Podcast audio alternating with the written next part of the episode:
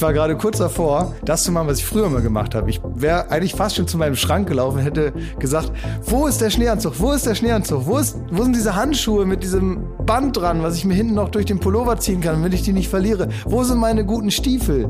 Wo ist der Schlitten? Wo ist der Schlitten? Denn gerade eben ist es passiert. Ja. Hier das erste Mal des Jahres, aber auch des letzten Jahres, soweit ich mich erinnern kann. Also vor Weihnachten war ja gar nichts. Und jetzt hier in Kreuzberg gerade.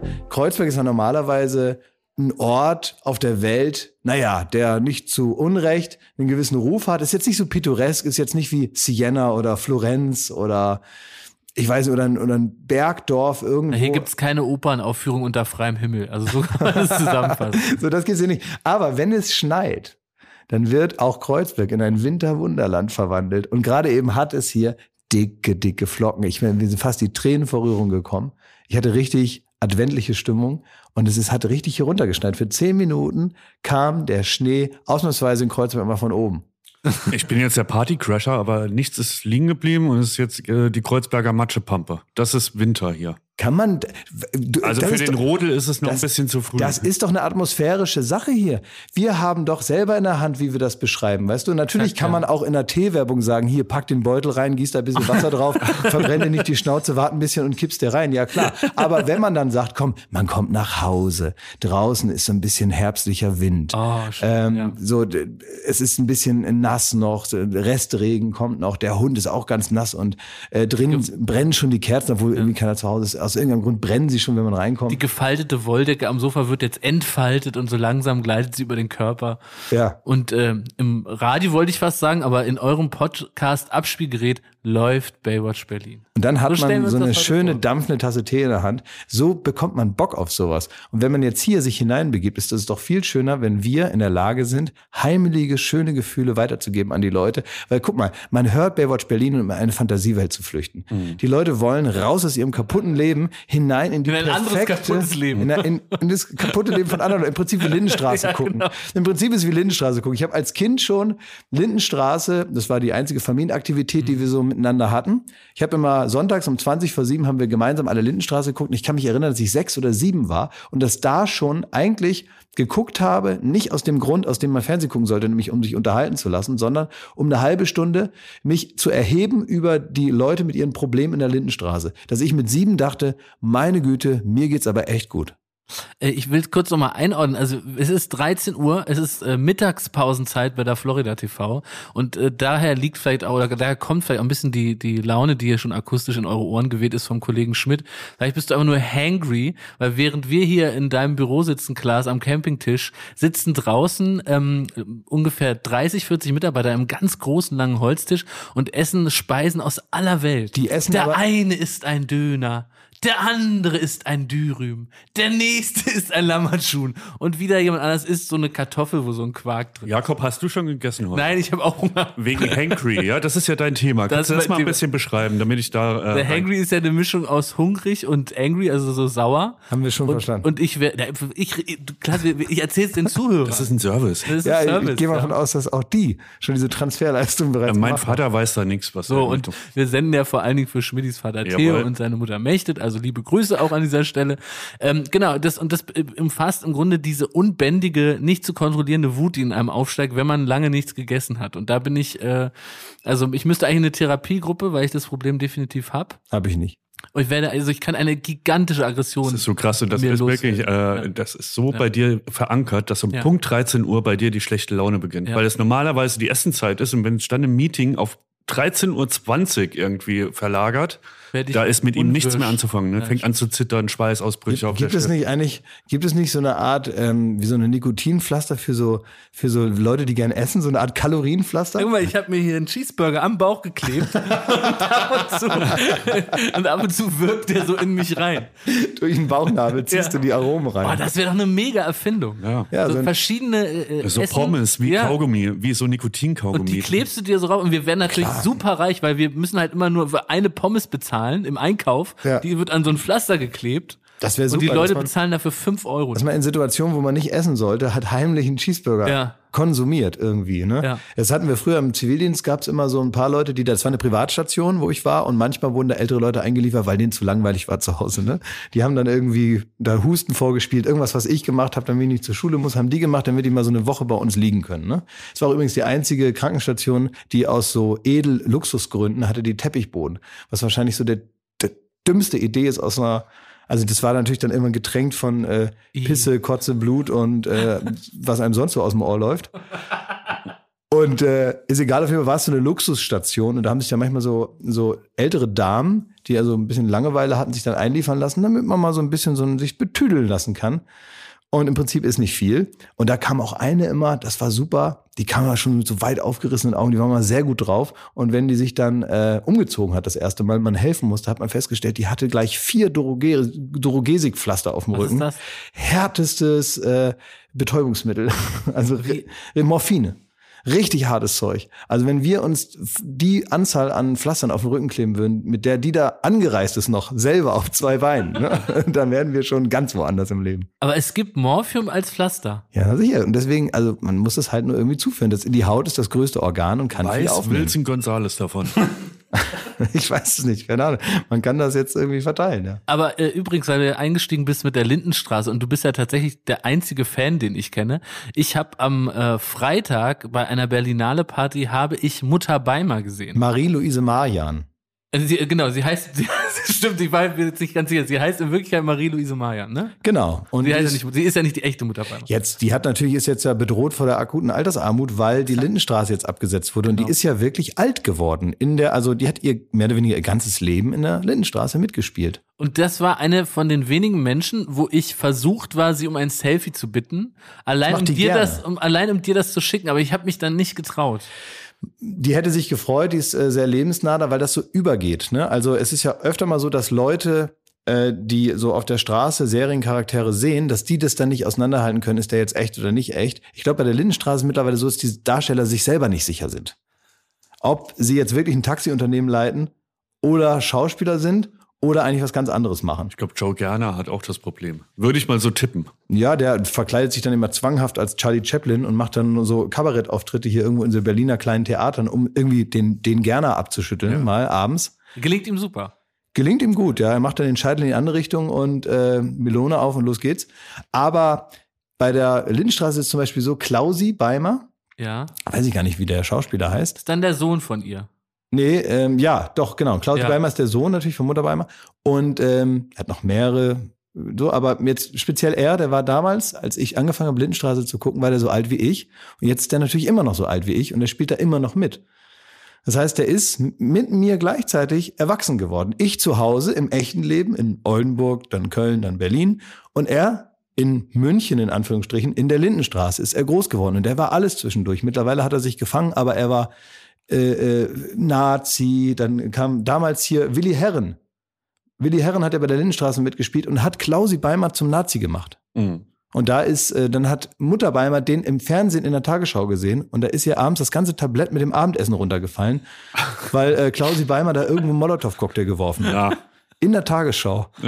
Aber ähm, äh, das finde ich lustig, dass sich das so verwundert, weil es gibt mittlerweile ja auch ganze Generationen, die mit Joko und dir aufgewachsen sind. Da macht man sich ja nichts mehr vor. Wir machen den Triss jetzt seit 14 Jahren. Ja, im Fernsehen. Und das ist eine stimmt, ganze ja. Generation, die sagt, ja, mit dem Klaas, den habe ich schon. Also als ich elf war, hat der schon Fernsehen gemacht. Mir und ist was passiert da letztens, genau zum Thema. Da stehe ich in der Wrangelstraße, das ist hier in Kreuzberg, äh, äh, in- in- eine ziemlich belebte Straße und wir haben da was gedreht und es war ein wahnsinnig lustiger Nachmittag, weil so alle Leute aus ihren Geschäften rauskamen. Da gibt's dann so einen Lottoladen, dann habe ich da einen Kaffee gekriegt, dann hat mir hier einer Kekse geschenkt, dann habe ich da hinten, wollte ich Döner essen, habe ich auch umsonst gekriegt, dann hat mir einer einen Ei gegeben. Ich bin wie so der Bürger, wie Toni Hamadi bin ich da rumgelaufen und die Leute haben mir so Sachen ge gegeben. Ne? Das war so ganz buntes äh, ähm, Treiben auf der Straße, hat total Spaß gemacht. Auf einmal stand so ein richtig, so ein 1,85 großer Ghetto-Krieger vor mir und sagte, hey Klaus.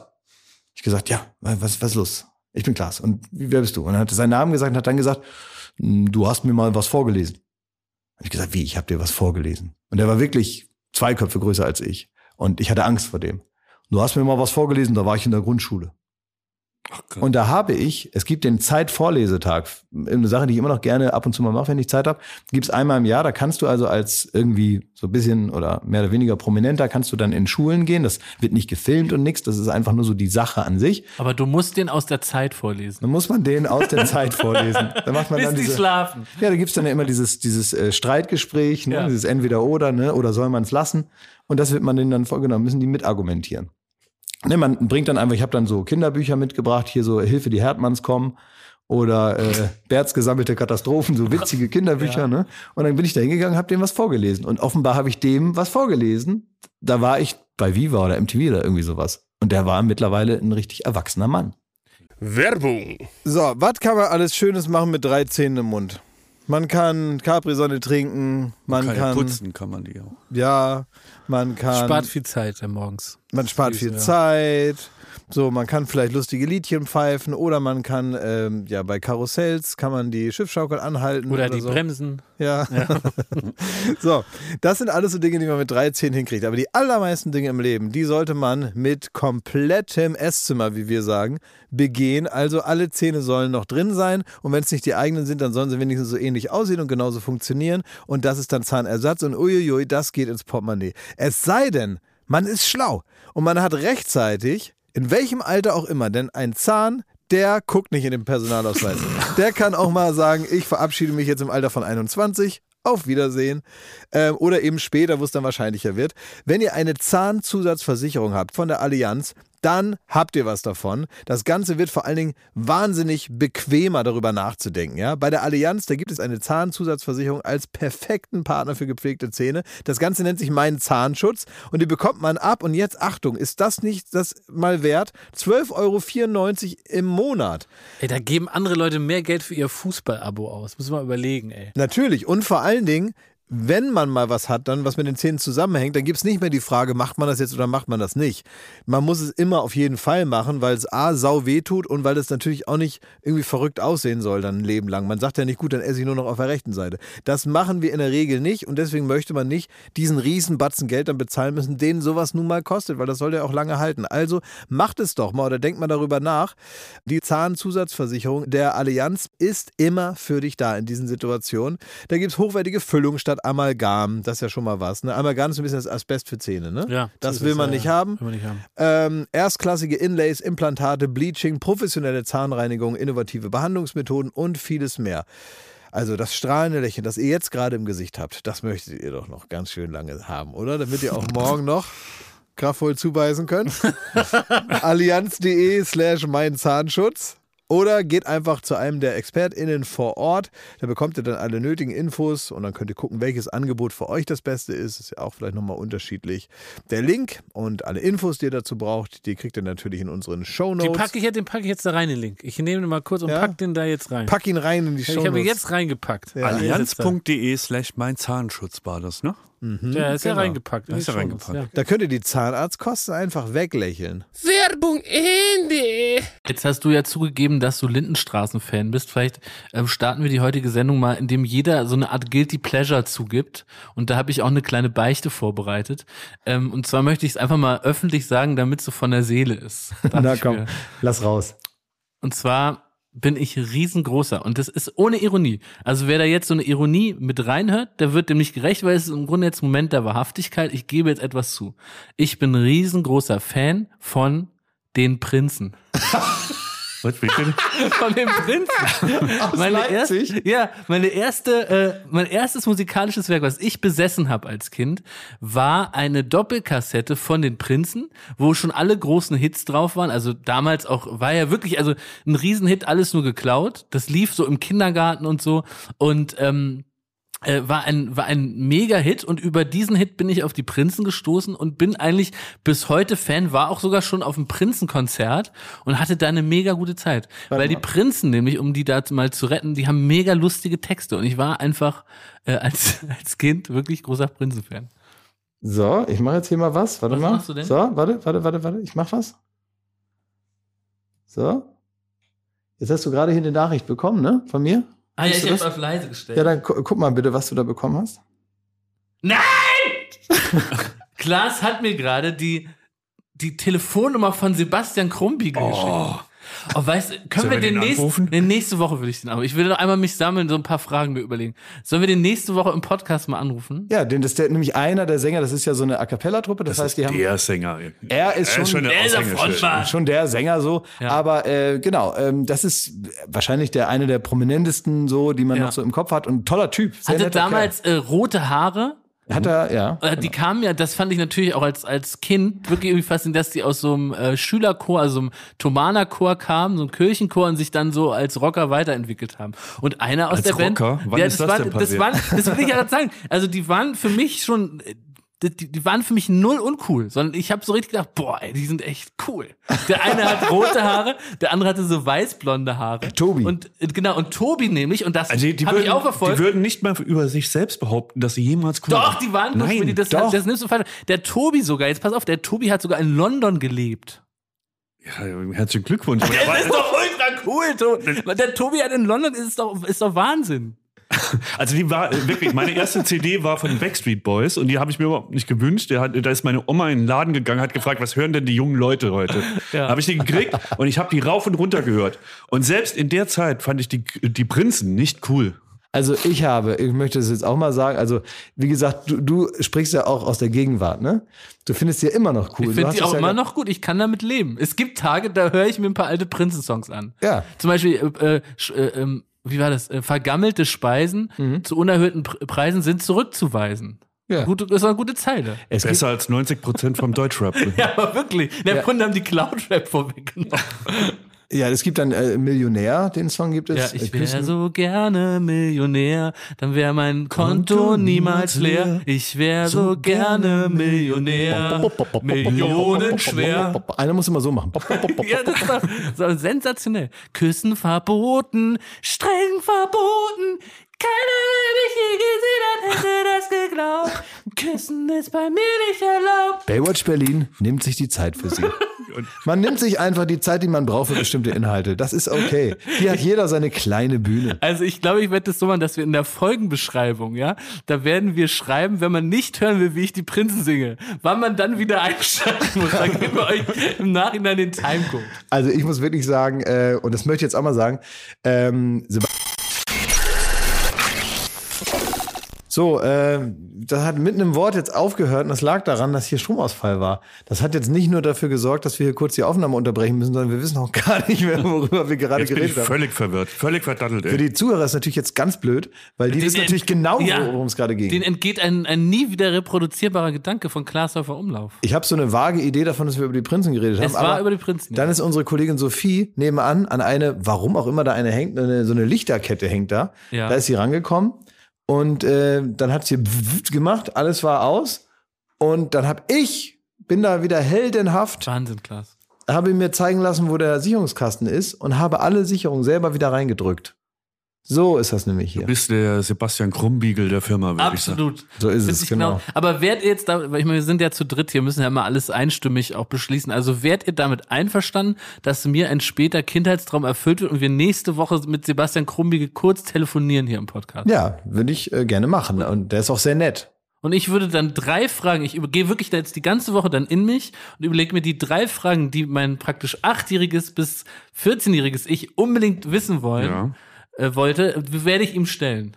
Ja, okay. So dass ich mir praktisch dann, wenn ich jetzt in der Zeit zurückreisen würde, könnte ich mir dann so ein High Five geben, dass das so von der Bucketlist ist. Mhm, das können wir machen. Also, Herr Krumbiegel, wir rufen Sie an. Das ist gut. Sag mal, ähm, eine ganz andere Sache. Ich wollte mal wissen, ob euch das in irgendeiner Form, äh, ob, ob ihr das überhaupt in irgendeiner Form mitbekommen habt. Wir stecken hier gerade am äh, Mittwoch, am Arschhaar-Mittwoch sind wir gerade. Das ist ja für uns als Berliner egal. Aber hier ist Berlinale gerade. Habt ihr die Berlinale mitbekommen? Äh, ist in irgendeiner Form die Berlinale für euer Leben wichtig? Sie ist, am Montag war sie für mich wichtig. Ich war tatsächlich auf einer Berlinale Party. Ich gehe da jetzt nicht drauf ein, weiter. Haben Sie was- dich eingeladen? ich habe äh, Wegen ihr- Podcast? Nee, nicht wegen Podcast, wegen so, keine Ahnung, warum sie mich eingeladen haben. Die haben äh, noch feste Trinker gesucht. So, weiß ich nicht. Ähm, und da habe ich gleich eine Frage an dich. Fragen an den Prominenten. Also Klaas, ähm, du bist ja schon lange ein prominenter, ein bekanntes Gesicht. Du wirst Bin oft sehr lange schon Fernsehstar, Du richtig. bist sehr lange Fernsehstar. Das ist mein Beruf. Bin meine, Fernsehstar. meine Frage an den Fernsehstar wäre, ich habe gemerkt auf dieser Berlinale Party, dass die Einschläge so ein bisschen näher kommen. Das heißt, man wird relativ oft angesprochen auf diesen Podcast Mhm. und die Leute meinen es auch meistens gut. Die, die, äh, die, lassen die dann kommen, Lob da. gut, ja. Ja, und die sagen so, Mensch, hey, das ist ja, äh, höre ich gerne, höre ich gerne. Und ich merke, ich kann damit überhaupt nicht umgehen. Ich mache folgendes, ich habe mir folgende Gestik angeeignet. Ich mache wie der Dalai Lama die Hände zum Gebet und mach so mit dem Kopf, nick ich so äh, im Vorbeigehen und gucke, dass ich schnell an die Bar komme. Und, und das ist das Ding. Ist das cool oder hast du noch weitere Tipps? Wie aber sagst für du mich ist das- was? Also machst du nur die, die Geste still? Nee, ich mach- das wäre echt weird. ich mache schon so, ja, vielen Dank, danke, ach, freut mich. Vielen, ach, das ist nett, Dankeschön. Danke. Solltest du Und dir schnell weg. Also jetzt aus äh, Profisicht ist ja eine Frage an mich, ne? Ähm, kannst du natürlich auch beantworten, wenn du unbedingt willst. Aber, Überhaupt aber, nicht, aber, aber, ich dachte gerade, super Idee, so mache ich es jetzt auch. Nee. Da sagst du ist, nein. Das ist eine falsche. Das ist, äh, was du da machst, ist dieses, dieses, die Hände zusammen. Man hat das Gefühl, du bist so eine durchgeknallte Schauspielerin, die irgendwie äh, irgendwo in Asien jetzt ihr Glück gefunden hat, weil sie dann auch bei den äh, da irgendwo mitgebetet hat. mal. Palaschke. Ja, weil sie da irgendwo mal so äh, zwei Wochen da mitgebetet hat und jetzt dann erleuchtet zurückkommt und jetzt immer nur noch die Hände faltet und denkt, diese Sanftheit, die wird jetzt von mir Besitz ergreifen und bist dann so eine Mischung aus, äh, genau, so, so Chris, Christine Neugebauer, die dann, wo du, man kennt doch diese Dankesreden in, bei diesen ganzen Preisverleihungen, wenn man das Gefühl hat, jetzt ist ein bisschen too much und so viel Gefühl und so viel Spiritualität muss man jetzt nicht in jede seiner Gesten reinlegen. Und wenn du jetzt als Freebird Thomas Schmidt anfängst, die Hände zu falten, als hättest du so, wärst du so von äh, buddhistischer äh, Gelassenheit durchströmt. Aber ich will das passt nur- ja auch nicht zu dir. Ich will doch nur so Demut zeigen und dass man sich wirklich bedankt dafür, dass sie irgendwie, dass man äh, Zuhörer hat, die das irgendwie gut finden und einem das sagen will. Und trotzdem will ich natürlich nicht mit jedem ein Gespräch anfangen, sage ich auch oft. ich es- und deswegen diese Gestik, so mit dem Kopf nicken zweimal und dann gibt's das nächste Bier an der Bar. Aber ich fänd's gut, Schmidt, wenn du das wirklich so ein bisschen mehr dieses Buddhistische, was es ja schon auch hat, äh, leben würdest und du würdest, sagen würdest so Namaste äh, und dann noch eine buddhistische Weisheit mitgibst. Dann würdest du das so umwandeln. Weißt du, sagen so, ähm, Namaste sei wie der Fluss. Und dann gehst du weiter, weißt du? okay, probier ich mal aus. Probier das mal aus. Was sagst gut, du als Prominent? Weil du bist häufiger in den Situationen. Ist das ein, ein Weg? Es, du, ob das jetzt äh, Thomas Schmidt oder Richard Gere ist oder Cat Stevens, also irgendwer findet irgendwann mal seine höhere Bestimmung und dann muss man da eben auch, das ging bei dir jetzt schnell, muss man sagen, also dass du jetzt mal von einem Nobody hin zu einer spirituell erleuchteten Person, was normalerweise erst viele Jahre nach der eigentlichen Karriere kommt. Aber ich normalerweise halt bist du schon gemerkt, als 30 ich in den Raum kam, dass er so eine neue Aura hat. Ach, jetzt halte die Klappe. dass Ey. er wirklich so strahlt, weißt du, dass man ich, Ich, ich will doch das Gegenteil erreichen. Ich will ja nicht sagen, ihr schaut mich an, ich bin Messias, sondern ich will ja sagen, ich bin auf dem Boden geblieben, weil also- ich kein Promi bin. also ich bin liebe- hier nur so ein Mitquassler. liebe Schmidtis, so ein, so wenn ein ihr- Putzerfisch bei wenn, Glas. wenn ihr Schmidti trefft und ihr reibt an seinem Pulli, dann bringt das schon allein Glück. Ganz ehrlich, irgendwann kippt das Richtung Manson Family. ich mache mir da keine Illusion, dass das irgendwann böse endet, wenn du so eine Art, wenn du da, also du, du findest auch so ein paar Leute, die, die, die dir dann hinterherlaufen. Ja, aber äh, da muss ich auch mal eine Lanze äh, brechen, so für unsere Fans. Ich merke wirklich, und wir haben jetzt schon äh, auch Erfahrungen mit, äh, mit Fans in unseren Shows etc. Und ich finde, die Podcast-Fans, unsere Zuhörer, sind außerordentlich gut aussehend und außerordentlich gescheit. sehr schöne, Und es ist immer sehr sympathisch und angenehm, mit denen in Kontakt zu treten. Ob die bei Instagram was schreiben oder nie. Man ist wirklich verwundert. Es sind keine Assis, die da rumplöken, sondern das irgendwie äh, zu schätzen wissen. Das finde ich sehr, sehr angenehm. Muy caliente. Aber Klausi, du wirst ja wirklich häufig angesprochen und was ist der beste Weg, das Gespräch nett, verbindlich, aber kurz zu halten? Ähm, ja, im, im Prinzip so wie du das machst. Ich würde das jetzt nicht mit so einer großen äh, Weltreligionsgeste machen. Das ist mir ein bisschen dick aufgetragen. Naja, naja. ne? Mit der Sch Sch Sch Schmittis äh, äh, Mönchshände. Weiß ich nicht, ne? Sei wie die Biene und flieg. Namaste. Und am, am, am, am Ende nerven mich halt so Leute, die das, die, die sich darüber beschweren die ganze Zeit. Also die dann sagen, um Gottes Willen, und dann, also bei dir ist es ja nun momentan noch ein bisschen aufregend, aber du musst dich irgendwie auch daran gewöhnen, das ist jetzt eben so. Also du, äh, wer den Arsch aus dem Fenster hängt, muss damit rechnen, geküsst zu werden, sagt man ja auch. Und bei dir ist es eben so, du stellst dich da wie auf einer Apfelsinenkiste auf dem Marktplatz, erzählst dann eine anderthalb Stunden deine Geschichten aus dem Leben und erwartest dann, dass die Leute dich ignorieren. Also das ist ja irgendwie bizarr, ne? Nichts weiter machen wir ja hier. Das ist ja eine Art Öffentlichkeit. Nicht, dass die Leute hier jetzt wirklich stehen, aber natürlich erreicht es sie und auch nicht zu wenige. Und äh, sich dann darüber zu beschweren, dass einer darauf reagiert, nachdem du anderthalb Hey, Stunden lang ein. Gespräch anbietest. Leute, Leute, Leute, ich habe mich überhaupt nicht be beschwert. Ich bin da immer vor. Ich weiß nur nicht mit der Situation umzugehen, Das weil es verstehe ich. komplett neu für mich ist. Und da helfe ich Und dir. ich will auf gar keinen Fall arrogant wirken, weil ich ja natürlich äh, im Weitergehen bin auf so einer Party. Und dann äh, hat man nur kurz die Gelegenheit, der sagt einem, ey, finde ich gut, was ihr macht. Und man will ja weitergehen, man muss weitergehen und man will trotzdem nicht wie ein Arsch wirken. Ja, aber dafür hast du jetzt halt auch so HelloFresh-Boxen und mal eine Sonos-Box gekriegt. Da musst du jetzt Ich einfach. beschwere mich doch gar nicht. Ich will doch nur von dem Nein, Prominenten Schmidt, wissen, ich muss auch sagen, also der, dieser braucht. Undank, der da aus allen Ach komm, Poren leck kommt, also es Arsch, wirklich, ich bin richtig erschüttert, muss ich sagen. Also letztendlich ist es doch immer wunderschön, wenn man angesprochen wird und da kann man eigentlich nur jeden umarmen, der, der auch den Mut zusammennimmt und, und mal ein nettes Wort an einen richtet. Also vielen Dank auch von meiner Seite. Schmidt, schade, dass du da wirklich schon in anderen Sphären offenbar unterwegs bist. Das ist so durchsichtig, das, was ihr da betreibt, ey. Das ist. Ja, ich, äh, aber jetzt mal unabhängig, wir nehmen das mal von dir jetzt mal weg. Mich nervt es wirklich, ähm, wenn Leute sich darüber beschweren. Also jetzt nicht nur, also natürlich nicht so, so Podcast-Sabbeltypen wie wir, sondern so richtige Prominente dann, ne, die das also mit Absicht machen, die ihr ganzes Leben darauf hingearbeitet haben, endlich irgendwie irgendwo zu sein und so. Und dann anfangen mit, oh, jetzt werde ich hier wieder angeglotzt. Das finde ich peinlich und doof. Und das sind natürlich auch die Ersten, die, äh, die eine Psychose kriegen, wenn das da nicht mehr passiert. Die kommen dann damit überhaupt nicht klar, wenn sie auf einmal ignoriert werden. So, das sind die, die sich immer über die Aftershow-Party von bla bla bla beschweren, wie scheiße das auch immer ist, aber einen Affen machen und äh, zwei Tage vorher jede Agentur Berlins anrufen, wenn sie nicht eingeladen sind. Und das gilt mit ganz vielen Leuten so. Also ich glaube, die, die das einfach so entgegennehmen und das einfach halt so machen, ähm, das ist das Aufrichtigste und auch das Sympathischste. Wobei man ja sagen muss, dass wir ja als Fernsehheinis die Erfahrung machen, dass je größer der Star eigentlich ist, umso zugänglicher ist der. Und es ist aber häufig so, wenn wir die Gelegenheit haben, äh, Schauspieler oder ihr die Gelegenheit habt, die zu treffen und zu interviewen, zu filmen oder ähm, was weiß ich, die haben eine neue CD, man geht dann an einen Ort und hat die Gelegenheit, die zu interviewen von, was weiß ich, Justin Bieber über Denzel Washington, was weiß der Teufel, dann ist das ja meistens so, dass man die Erfahrung macht, dass die selber wahnsinnig nett sind, aber, und das kann man ja hier im Podcast auch mal beschreiben, wie sowas abläuft, es, die haben letztendlich eine Entourage von 10, 15 Leuten um, um sie herum, die einen einzigen Job haben. Und das ist eine entsetzliche Anspannung zu kreieren bei allen Beteiligten, da, die, die, wo du fast praktisch die Herzarterie platzt vor Aufregung, obwohl du völlig lässig vorher noch warst, auch praktisch ich oder Schmidti vor der Kamera, hinter der Kamera, die wir vielleicht was vorbereitet haben, die mit euch, also dir und Joko gemeinsam überlegt haben, was könnte man für Fragen stellen und so und eigentlich auch mit einer gewissen Routine an sowas herangehen, da schaffen die es, uns praktisch völlig in eine Anspannung zu versetzen. Und das ist, finde ich, immer völlig kurios, ne? weil da ist dann ein amerikanische Publicist, sagt man, also die da nur darauf achtet, dass der von mir aus Denzel Washington jetzt nichts Falsches sagt, aus Versehen den brieft und so. Vielleicht kannst du es aber auch nochmal aus deiner Perspektive beschreiben. Naja, es gibt ja zum Beispiel immer so Möglichkeiten, da trifft man dann irgendeinen internationalen Star, weiß ich nicht, vor Ort. So, da gibt es Genau. entweder so ganz normale Junkets nennt man das, da steht dann so ein Plakat von dem Film oder der CD dann im Hintergrund, dann kannst du fünf Fragen stellen, danach kommt irgendwie der nächste. Da und schleusen die 20 Leute so, durch. genau. Und manchmal gibt's dann aber auch so besondere Sachen noch und das muss dann abgeklärt werden, wochenlang. Ähm, da ist dann zum Beispiel auch wiederum ein Tisch. Auf der einen Seite sitzen die einen Leute, auf der anderen Seite sitzt zum Beispiel ich.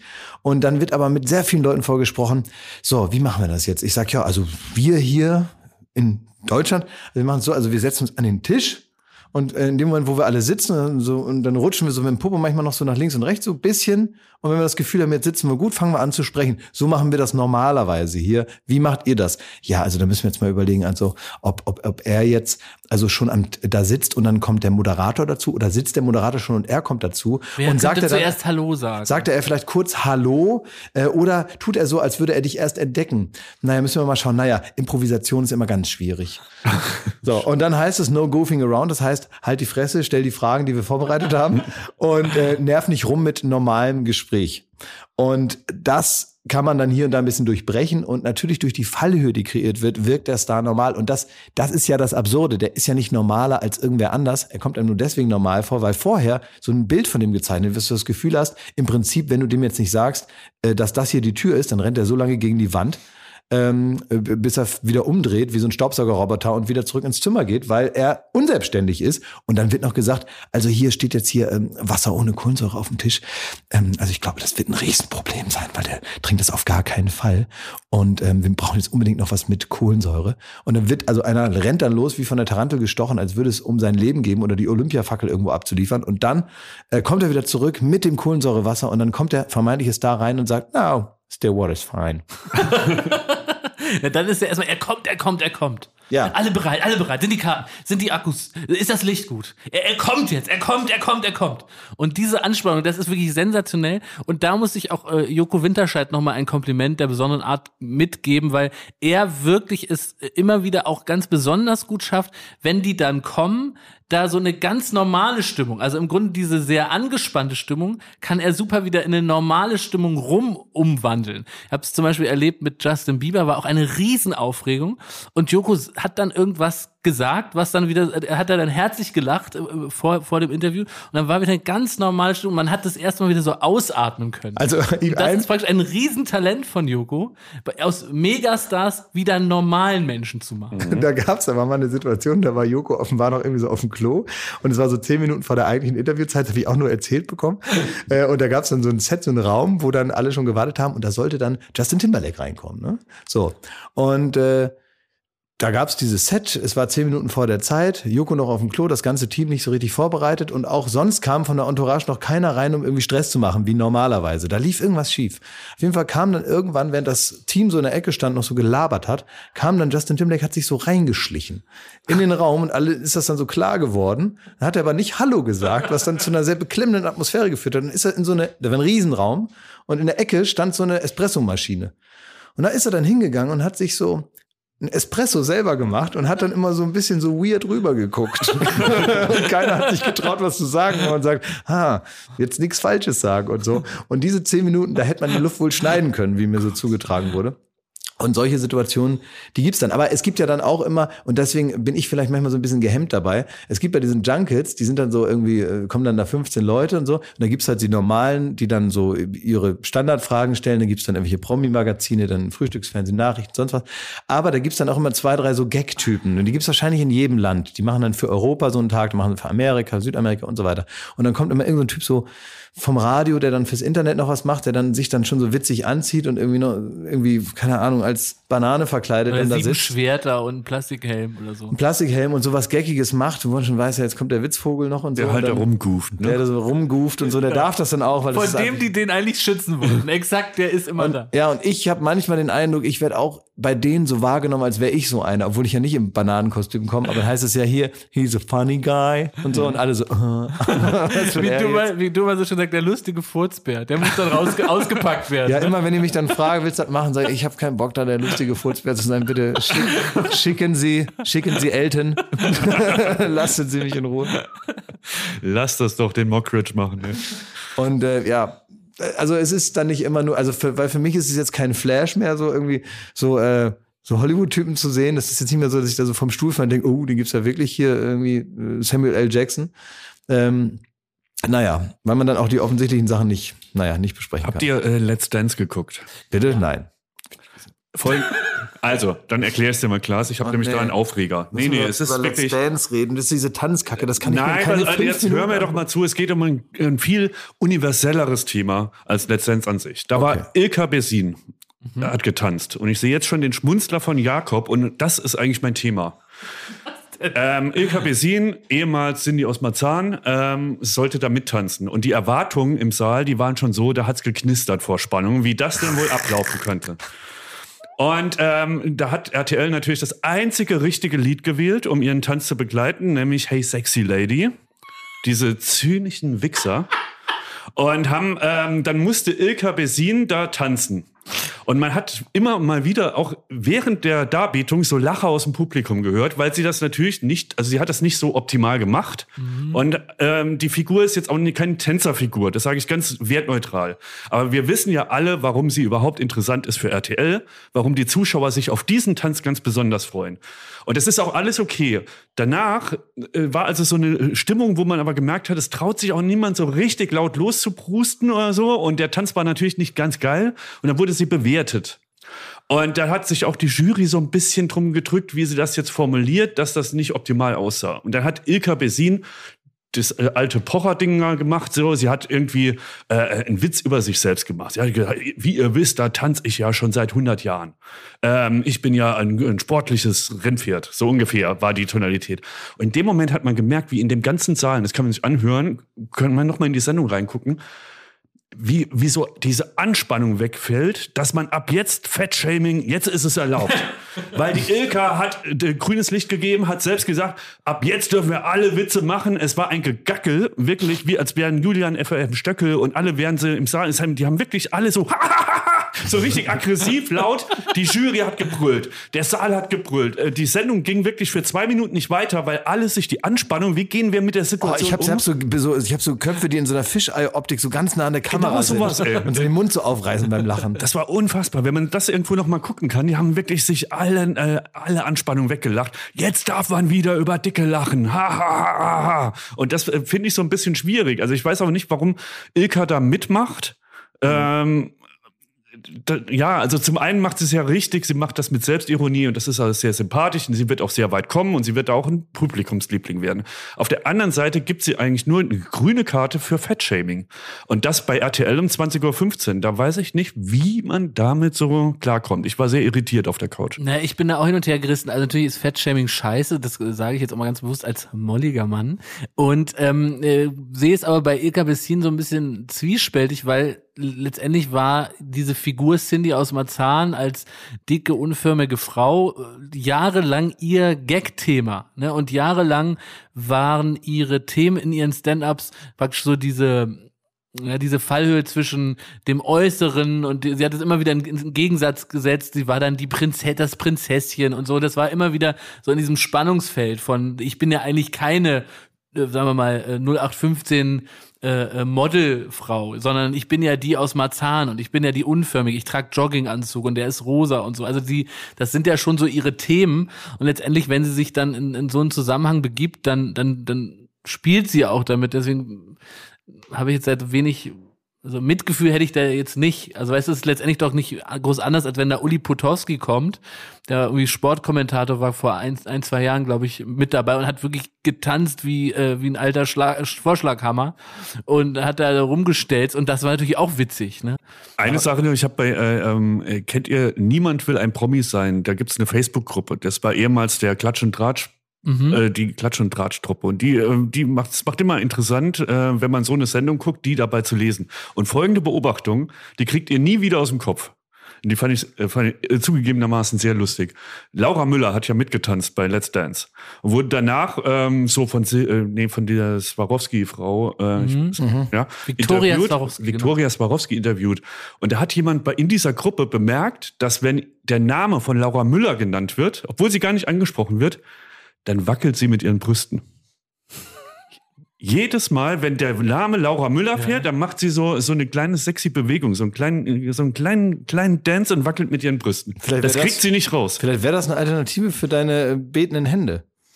mit den, mit den Brüsten wackeln? um die Leute weiterzuschicken. Das, dir das ist gut, ja. Ja, vielleicht kannst du die so ein bisschen abweisen mit so einer Art, ähm, sagen wir mal, Anti-Balztanz. Ah, ja. Mit so einem Wegbalztanz. Ja, Vielleicht könntest du dir das übernehmen, das wäre doch nicht schlecht, ja. Das ist eine Weil, Idee. Wisst ihr was, äh, es gab, es gab noch einen weiteren Vorfall, äh, den, äh, der mir zugetragen wurde von einer ähm, Bekannten von mir. Die ist also riesengroßer äh, Europapark-Fan, ne? Mhm. Und ähm, Europapark ist ja ein Riesending und so. Und da gibt es das Maskottchen, da ist die Euromaus. Kennt ihr die? ja. so, und die Euromaus, ähm, die, also die ist richtiger Fan von der Euromaus und die rastet richtig aus, wenn die über die Mau- Euromaus nachdenkt. Und die hat auch eine Tasse von der Euromaus und die trinkt immer aus der Tasse morgens ihren Kaffee, weil die dann denkt, ah, guten Morgen, Euromaus und so, ne? Und jetzt war sie selber im Europapark, was ja auch nicht immer, die wohnen hier in Berlin. Jetzt war sie wieder im, im Europapark und hat große Augen bekommen und so richtig da rumgelaufen und gedacht, guck mal, ganz Europa in einem Park ist ja Wahnsinn. Und dann kommt die Euromaus da angelaufen, die im Prinzip, wenn man sich das jetzt objektiv anschaut, von außen betrachtet, ist das jetzt keine Schönheit, die Euromaus. Aber wenn man eine emotionale Bindung hat zu dem Viech, dann findet man das gut. Die hat schon viele Fotos gemacht mit der Euromaus. Ähm, aber so wie das ja eben dann auch ist, man will dann noch ein Foto machen, ne? weil die sich vielleicht Logisch, weiterentwickelt hat. Ist ja klar, man selber sieht auch anders aus und so. Und da hat meine Bekannte ist dann so auf die Euromaus zugestürmt und hat die so in den Arm genommen und hat die dann auch so am Bauch angefasst und überall hat die so mal durchgeknuddelt, die kleine Euromaus, ne? Und da hat die Euromaus, ähm, die kann ja nicht anders als lachen, ne? Deswegen kann man nicht interpretieren, wie die was findet. Wie sie sich fühlt. So, weil die Euromaus, die hat wirklich ein breites Grinsen von einem Ort zum anderen und die scheint so, die scheint so, als würde sie alles super geil finden, immer. Ne? Das heißt, die muss richtig körperlich werden, um mal zu sagen, halt, stopp, ich lache zwar, but I'm dying inside. Bitte nicht mehr umarmen, ja? Hör auf, mich jetzt so anzugehen hier. Und dann hat die Euromaus also das einzige Richtige gemacht, Ich zeige gerade ein Bild von der Euromaus. hat die Arme weggemacht und meine Bekannte weggeschoben. Gesagt, es reicht jetzt, ja. Und dann war so ein bisschen ähm, peinliche Stimmung, Ja. weil natürlich das der Moment, da wachst du auf. Dann merkst du, komm, ich bin erwachsen. Was bin ich denn jetzt hier wie so eine Irre hier auf die Maus zugestürmt? und natürlich, dann ist so ein bisschen rote, roten Kopf gekriegt und äh, dann noch verschämt gefragt, ja, hm, Entschuldigung, und das wollte ich ja gar nicht. Und dich natürlich also aufrichtig entschuldigt, weil man in dem Moment erst merkt, ach ja, das ist ja ein Mensch irgendwo da drin. Das vergisst man ja. Ja. Man denkt halt, das ist hier die Euromaus, ne? Nicht ein Mensch. und dann haben die noch so ein Foto gemacht und standen so ein bisschen so, ja, so als wenn man sich so neben Bürgermeister stellt, den man nicht so gut kennt. Und das ist ein bisschen verkrampftes Foto geworden, sehr witziges Foto, wenn man die Vorgeschichte kennt. Und dann hat aber die Euromaus meiner Bekannten an Busen gefasst. Was? Um sich zu rächen. Hui. So, und jetzt kommt ihr. ne? Das ist jetzt mal die ungewöhnliche Wendung dieser Geschichte. Sehr ungewöhnlich, ja. so, bis ich dann aber rausgekriegt habe, in der Euromaus sind nur Frauen. Ah, okay, das äh, weiß ich jetzt nicht. Gut, Weil die Euromaus jetzt sehr klein. Also ähm, Ja. das sind äh, fast äh, meistens nur Frauen, wurde mir gesagt. Ja, aber mh, also jetzt mal, ist das dann, ist sag das mal, dann schön, wenn, wenn das dann eine Frau macht? also ein, ein Fan-Treffen besonderer Art. Ich wollte Ja. einfach nur davon berichten, dass da eine Situation mit der Euromaus völlig eskaliert. Mir ist es so ähnlich Diese gegangen. Euromaus, ey. Die gehört ins Kitchen. Mir ist es so ähnlich gegangen, als ich bei der Hertha war und auf einmal nicht mehr wusste. Ich habe so ähnlich äh, Frank Zander gedrückt und wusste auf einmal nicht mehr, in wo ist jetzt nochmal der Mensch drin? In Hertinho oder in Frank Zander? Und dann ist mir aufgefallen, ah Moment, nein, also den, den man so fest drückt, das ist Hertinho. Das ist dieser Bär mit dem dicken Hertha-Trikot und Frank Zander ist echt. Den muss- darfst du nicht so quetschen. Ich bin auch mal unter. Seid ihr mal in so in so ähm, peinlichen Kostümen jetzt außerhalb der Fernsehgeschichte? Seid ihr in so peinlichen Kostümen herumgelaufen als Walking Act? Nope. Nope. Ich schon. Also meinst du richtig Walking Act, dass du so eine Riesenfigur bist? Ja, also ich Ja. habe mal, ähm, ich musste mal als, wie alt war ich da, 15 oder so, da hatte ich so verschiedene, ich hatte verschiedene kuriose Jobs in meiner Jugend, ganz viele verschiedene. Und ich habe mal als Honigbär für ein Reformhaus gearbeitet. Me mehrere Wochenenden. Da habe ich so ein ähm, Honigbär-Kostüm angekriegt mit so einem großen Kopf. Und dann musste ich Honigproben verteilen und Zettel, dass die in das Reformhaus gehen sollen und sich da den Honig dann da holen. Oh. Und da gab es zwei große Augen. Und manchmal habe ich dann in der Stadt wie Oldenburg, ist sehr klein, ne, 180.000 Einwohner sind da. Und da habe ich manchmal Bekannte von mir getroffen. Und die wollte ich natürlich äh, grüßen, aber die wussten nicht, dass ich da drin bin. Ne? Woher sollen die das wissen? Und dann bin ich also als Bär mit dem Honigkörbchen in der Hand zu denen hin und hat die immer angeschrien, guck ins Auge! guck ins Auge! Und dann haben dann einige Neugierige haben dann wirklich mal ins Auge reingeguckt und haben mich dann da schwitzend da drin gesehen. Hallo Tobias, ich bin's. Ich bin der Honigbär. Wie der Clown in der Kanalisation bei S. Ne? Ja, und die haben dann natürlich auch, guck mal, und ich war dann so ganz glücklich, dass die mich erkannt haben und gesagt, hey Tobias, und dann passiert das, was passieren muss. Nämlich, es ist ja sehr unspektakulär, wenn man sich einfach so in der Innenstadt äh, äh, trifft. Da sagt man ja normalerweise nur, na, wie geht's? Ja gut, okay, tschüss und geht weiter. Ja. Es ist ja gar nicht die große Sensation. Das heißt, Tobias guckt dann da rein, ich schrei ihn von dem Wahnsinn nahe, schwitzend darin an, ey, ich bin das in dem Bär. Und der guckt da immer noch so in das Auge rein. Auch von außen, von außen muss die Szenerie auch komisch ausgesehen haben. Und, und, und, und dann fängt so ein normales Smalltalk-Gespräch an. Was machst du denn hier? Ja, ich verteile die Honigproben. Und du? Ja, ich muss noch zu, zu Levis noch eine Hose umtauschen. ja, gut. Ja, dann, okay, dann sehen wir uns in der Schule, ne? Ja, ja. Lässt mir noch eine Kippe da. Ja. Sie ist die Grüß. Frau daheim, ne? Ciao. Und dann gehen wir wieder auseinander, ne? Das war, Also ich so geil, gerne Bilder vom, Honigbär ja, vom Honigbär würde ich so gerne Bilder sehen. habe ich noch nicht, gibt's keine Bilder, glaube ich. Oh, schön. Nee, vom Honigbär. Nee, ich habe so ein paar skurrile Jobs gehabt. Was noch? Eierstreichler. Bitte? Naja, da guckt er. Ich habe mal in einer äh, Fabrik gearbeitet, die haben maschinell Ostereier angemalt. Also die haben die ge- eingefärbt. Ne? Normale Hühnereier festgekocht haben die eingefärbt, so mit maschinell. Ja. Und die liefen an so einem Band an einem vorbei. Und dann musste man die kaputten Eier aussortieren. Ah ja. So, irgendwann musste das Ah. machen. Und das heißt, die liefen dann in so, ich glaube, so Achterreihen oder so, ich weiß nicht mehr so genau, liefen das so an, an einem vorbei. Und dann musste man mit den Händen so drüber gehen. Mhm. Und irgendwann musste man diese- Zärtlich? Nee, streicheln halt, damit man, weil das ging recht schnell. Ah, ja. Irgendwann hatte man das so raus, dass man die einfach nur so streicheln konnte. Und immer wenn man eine Unebenheit gefühlt hat, hat man schnell zugeschnappt und das kaputte Ei rausgesucht. Ach. Und wir nannten uns an dieser, an der Produktionsstraße, an der Stelle, wir hießen die Eierstreichler. Das heißt, du kannst heute noch im Supermarkt, äh, kann man dich bitten, mal den Sechserpack Eier einmal drüber zu streichen, damit man da nicht. Äh, Exakt. ja. Das klingt, als könntest du bei Domian anrufen und irgendwie von äh, erzählen, was du so privat machst. Ja, ich könnte wirklich, ich bin der einzige Mensch in Deutschland, der noch bei Domian anrufen kann, weil ich habe seine Nummer. Auch noch. Ah, die private. Ich könnte einfach um ein du Uhr nachts, Sorgen hast. nach alter Gewohnheit, könnte ich einfach weiterhin Domian anrufen. Immer um eins, wenn ich sage, Domian, was ist heute Dienstag, ist heute freie Themennacht? Kann ich alles erzählen, was ich will? Und dann könnte ich ihn anrufen und wenn er dann keinen Bock hat, könnte er auch sagen, leg mal jetzt auf, der Johannes, mein Psychologe, ruft mich kurz zurück. Pass auf, ich war in einem Restaurant, das wurde mir extrem empfohlen. Weil sie, das ist ein bisschen sonderbar, aber wirklich super lecker. Sehr gutes Fleisch gibt's in dem Restaurant. Aber äh, wenn man so eine Empfehlung kriegt, dann guckt man vielleicht nochmal vorher bei TripAdvisor, guckt mal, wie ist das so bewertet, auch vielleicht um die Adresse rauszufinden, wo muss man genau hin. Und da bin ich auf extrem ähm, ungewöhnliche Bewertungen gestoßen. Und mir ist aufgefallen, mir ist ein Muster aufgefallen. Und zwar hat das Restaurant entweder nur einen einzigen äh, Stern oder fünf. Und nichts dazwischen. Also das heißt, in dem Restaurant sind entweder Leute, die, das für die das der schlimmste Abend ihres Lebens war oder der beste. Wie geht man also da vor? Also ich habe dann angefangen, ähm, diese Bewertung zu lesen. Ich will immer ein paar vorlesen, ja. War heute im Man hat uns tatsächlich rausgeschmissen, weil mein Sohn, in Klammern sieben Jahre alt, mit dem Glas gespielt hat. Der ältere Herr, in Klammern wahrscheinlich der Besitzer, meinte zu mir, dass seine Menschenkenntnis das erste Mal seit Jahren äh, so, schlecht gewesen ist, dass er den Sohn sofort habe raushaben wollen aus dem Restaurant. Weißt du, also er hat gesagt, ich habe meine Menschenkenntnis empfiehlt mir jetzt euch und diesen Sohn rauszuschmeißen. Also Dann hat er die rausgeschmissen. Der hat das halt einfach gespürt. Hat das gespürt, das ist wenn, er, wenn ja. er jetzt schon so mit dem Glas anfängt, Genau. dann malt er hier gleich ein Hakenkreuz an die Wand. Ja. Dann, wir sind nicht, in andere Bewertung, wir sind nicht über die Bestellung hinausgekommen. Der mürrische Chef war unglaublich unfreundlich und scheint nicht auf normale Gäste aus zu sein. Wer dort ist, kennt entweder nichts Besseres oder ist, äh, oder ist sich, ist bereit, unfreundlich behandelt und schikaniert zu werden. Weil es nämlich so ist. Schikaniert? Ja, es ist nämlich so, man darf in einem Restaurant, das wird aus diesen ganzen negativen Bewertungen klar, nicht selber bestellen. Man kriegt zwar eine Karte, aber wenn man dann nicht bereit ist, dass der Kellner einem was empfiehlt, dann fliegt man sofort raus. Und das ist praktisch hundertfach passiert. Und in dieses Restaurant bin ich dann gegangen mit ein paar Kollegen. Ja. Und jetzt war es so, ähm, das ist alles ein sehr uriges Restaurant. Und wir wussten also, es gibt zwei Mitarbeiter im Restaurant. Es gibt den Kellner, der wird manchmal noch als ganz nett beschrieben. Ja. Und dann gibt es den Besitzer, der über 90 Jahre alt ist und der jederzeit einen rausschmeißt, wenn einem irgendwas nicht passt. Ja. Und wir haben uns vor dem Restaurant getroffen und haben, waren extra zehn Minuten früher da, weil wir gesagt, wir wollen nicht den ersten Grund liefern, dass man leicht zu spät ist und dann rausfliegt.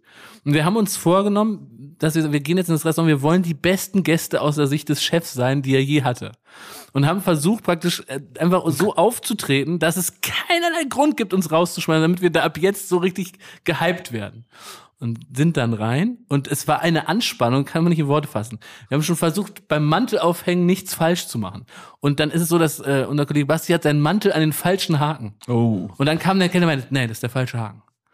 Und Basti Kam schon ja so, wirklich ernsthaft. kam wirklich Basti schon so, ähm, es tut mir leid, ähm, ich habe offenbar den falschen Haken gewählt. Ähm, wo sollen wir denn den Mantel anhängen? So, ja, äh, das geht hier gar nicht, hängen die den Mantel hier an. Und dann haben wir uns so aufgereiht und haben dann überlegt, wie ist unsere Taktik? Weil es klar wurde, man, also entweder hat man es so gemacht wie Basti und, und Rauli, die haben versucht, alles zu allem Ja zu sagen, was der Kellner vorschlägt. Oder ich habe so gedacht, ich gebe dir so ein bisschen so eine Kultigkeit und wehr mich auch mal so ein bisschen, lass mich dann aber überzeugen. Und dann kam der mit der Karte und Basti und, und Rauli haben eigentlich schon gesagt, wir wollen gar nicht in die Karte gucken, äh, was empfehlen sie? Wir haben es schon vorweggenommen, was man wusste. Und ich habe dann gesagt, ähm, äh, ich möchte kein Schweinefleisch essen. Und dann gab es den ersten Streit. Und an der, an, der, an der Bar saß der mürrische Chef und hat immer wieder rübergeguckt. Also wir sind dann schon. Ihr wart schon im. Verdachtsfall. Wir waren schon im Verdacht. Und um es jetzt abzukürzen, also wir haben dann da einen ganzen Abend verbracht, haben uns sicher auch einige Fehler geleistet, aber wir sind am Ende nicht rausgeflogen. Und ich glaube, dass wir es zwar, wir, wir wurden zwar nicht die besten Gäste, aber wir wurden zumindest geduldet. Das klingt wie so ein Escape Room, in dem ihr da wart, Exakt, nicht ein exakt, Restaurant. exakt. Aber ich lasse mich da auch komplett Und wir haben den Code verleiten. auch übrigens nicht geknackt. Also wir wissen bis heute nicht, was gut angekommen ist und was schlecht. Also es ist auch nicht so, dass du dann nach dem Besuch nochmal so eine Auswertung kriegst. Da hatten wir drauf gehofft, dass sie Mensch. sagen, also dass sie falschen Haken benutzt haben, Minus. Dass, dass wir Essen aussuchen durften, super. Dass ihr dann geschwiegen habt, auch super. Den Chef nicht ins Auge guckt, super. Weißt Aber was es ja manchmal gibt, äh, was ich gehört habe aus ähm, so sehr, also so Sterne-Restaurants, wirklich ganz besonders teure Restaurants, wo du teilweise zwei Jahre auf den Tisch wartest oder so, ne?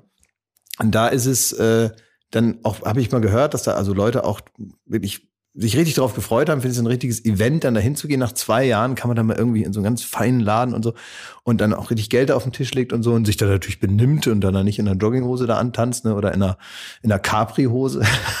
oder so Sachen, die un unpassend sind für so ein Restaurant. Und dann ähm, haben die teilweise gesagt, oh, das schmeckt ja super, kann ich eine kleine Nudel von dir auch mal haben? Ja, klar. Und dann haben die so mal so ein bisschen, ja, und naja, zivilen Abend da verbracht, normale Leute und so, keiner ist ausgerastet, alles gut, haben bezahlt und, und, und so, haben dann irgendwann zu Hause die Rechnung angeguckt und dann lag in der Rechnung noch so eine kleine Grußkarte drin und da stand drin, von weiteren Reservierungen unserem Restaurant bitten wir abzusehen. Klasi, Bitte? das habe ich dir erzählt. Das hast du mir erzählt. Ja, das war meine Tante Marianne. Die hat da genascht vom Teller meiner Mutter. Und dann wurde. Ja, ich habe doch, ich hab doch gesagt, irgendwer hat mir das erzählt. ja, das war ich. Ja. Hallo. Das ist der Mann, der einen halben Meter vor dir sitzt. Aber das ist Jahre her. Du weißt ja auch noch. Ja, ich habe deswegen auch da drüber geguckt und dachte so, Mensch. Ich habe schon gemerkt, dass ihr euch so, dass ihr euch so, äh, so Blicke zuwerft. Ich dachte, was ist, was passiert hier konspiratives? Warum finden die das nicht witzig?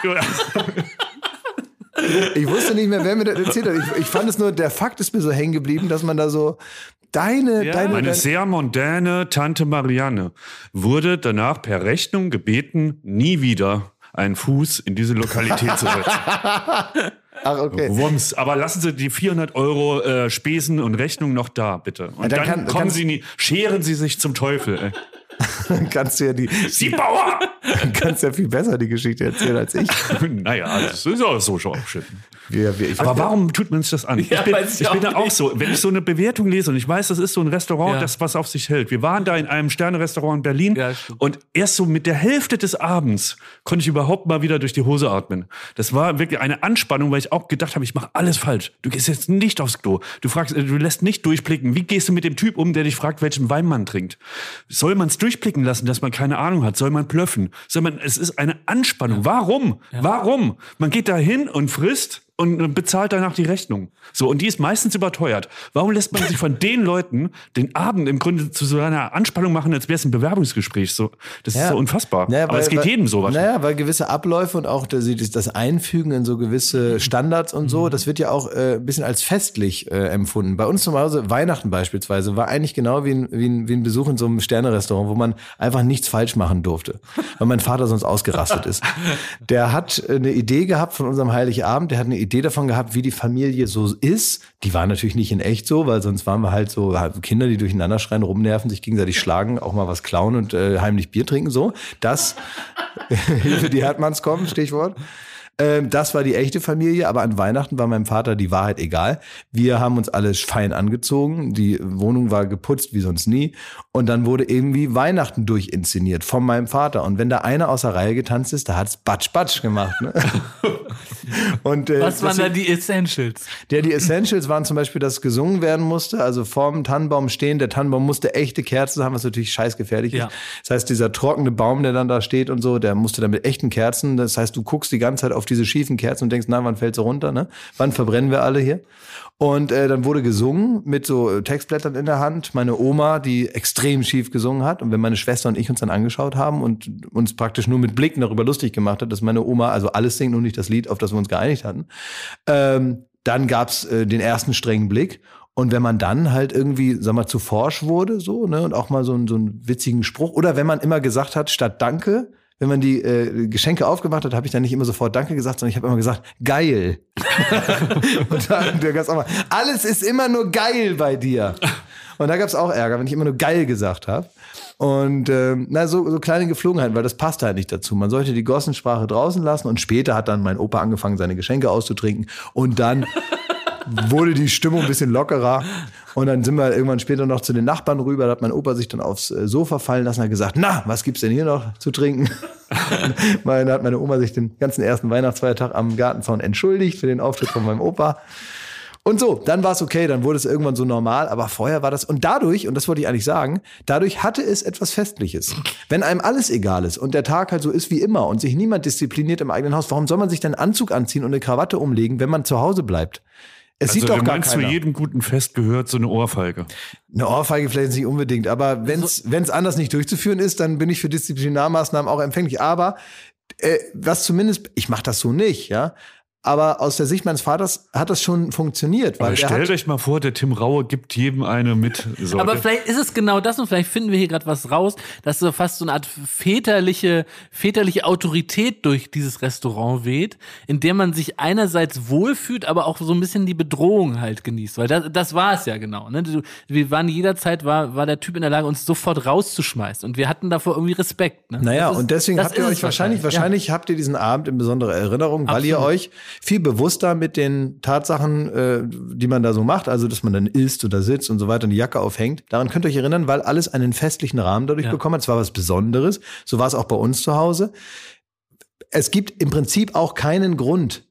Also zu Hause sich einen Anzug anzuziehen, ist schon mal recht grundlos. Aber wenn man in weiterer Folge philosophisch das, den Bogen etwas weiter spannt, macht es auch keinen Sinn, sich im Theater sowas anzuziehen. Das macht man nur, damit sich alle gegenseitig, ohne dass sie miteinander reden müssen, sagen können, guck mal, das ist was Besonderes hier. Und wir machen uns jetzt fein. Stimmt. Das hat sich so durchgesetzt. Das heißt, im Prinzip macht man das die ganze Zeit. Man begibt sich in Zwangssituationen und reiht sich freiwillig in irgendwelche standardisierten Abläufe ein, um eine gewisse Besonderheit oder Festlichkeit zu etablieren. Und jetzt wäre es eigentlich nur noch wichtig, dass man halt die Frage, was etwas kostet, halt da noch mit so ein bisschen einfliegen könnte. Weil das ist letztendlich das einzige Problem, was man ja hat, der, wenn man so einem feinen Restaurant ist, dass man sich eigentlich nicht traut, bei der Empfehlung zu fragen, äh, ja, äh, das klingt jetzt super, den Wein, den Sie da beschrieben haben, aber was kostet der eigentlich? Weil das ist ja auch die Panik, die, die, die mit, mitfliegt. So, ne? Dass du nicht weißt, hat er jetzt in blumigen Worten einen 200 Euro oder einen 40 Euro Wein beschrieben? Das würde man doch gern wissen, weil das ist so ein Aspekt, der dann bei der Entscheidung Also ein den Wein 40 auch noch- Euro Wein ist für dich ein billiger Wein. Nur mal so zur Einordnung. In einem feinen, also du wirst mich jetzt hier nicht in die, wie hieß er noch? Am Tisch von Steinbrück ist genau, das. in die Steinbrück-Falle äh, manövrieren, sondern in einem ganz feinen Restaurant, was ich hier fiktiv vor Augen habe, kostet der mittlere Wein vielleicht 40 Euro. Und der ganz Was man auch nicht mehr als einmal in der Woche macht. Ne? Sowas macht man nur mal ganz ausgesucht zu Weihnachten zum Beispiel. Oder zu Ja, okay. Silvester. Ich krieg dich nicht. Also die, äh, Und es gibt fantastische Weine für 89 Cent. naja, bin ich mir unsicher. ob das da, ob, also es kommt auch sehr auf die Qualität des Die TV-Packs heißen an. Bier. diese Weine, diese fantastischen, günstigen Weine heißen Bier. Aus, die kommen aus einer Winzerei aus Paderborn genau. und werden, da direkt, werden direkt in so Dosen abgefüllt. Lecker, Warum, lecker. da, warum traut man sich in so einem Restaurant Ja, nicht ich zu sagen, gedacht, ja. was kostet der Wein eigentlich? Was soll denn der Spaß kosten? Ja, weil man, Naja, weil man nicht auffallen will Ja, als äh, äh, Tante, was? Tante Margot, da, wie hieß sie? Marianne. Marianne. Nee, weil man sich nicht, wenn man will sich, du weißt das doch selber, du bist doch machen. auch so, du bist doch auch so und ich bin auch ein bisschen so, dass man äh, jetzt nicht unangenehm auffallen will, sondern man will immer so tun, als würde man das jeden Tag machen. Weißt du, wo es mir auch so geht? An, an Grenzen. Wenn du am Zoll, an den Zoll kommst, Ja. von irgendeinem, an, du hast nichts zu verbergen. Du bist kein Drogenschmuggler, du willst einfach nur ins Land, um Urlaub zu machen. Ja. Und dann kommen die Grenzkontrollen. Und auch da hast du vorher schon den, den Personalausweis bereit, den Reisepass Ja. bereitgelegt. Du hast jedes Ausweisdokument. Du kannst, du hast schon im Handy eingestellt, dass auf einen Knopfdruck sieht man schon den, äh, die Hoteladresse und, und, und. Du bist auf jede Frage schon durchgegangen. Kommst da hin und du schwitzt und schwitzt und schwitzt und machst dich dabei so verdächtig, dass auf einmal fünf Leute äh, von hinten noch ankommen mit den Knarren um, um äh, Gürtel. Das ist mir ganz oft passiert. Und dann fängt man da an rumzustottern und will eigentlich nur sagen, ich will, äh, ja, ich will hier Urlaub machen. Ich habe nichts Böses vor. Aber das ist irgendwie so eine Anspannung. stimmt. Wie beim Sternekoch.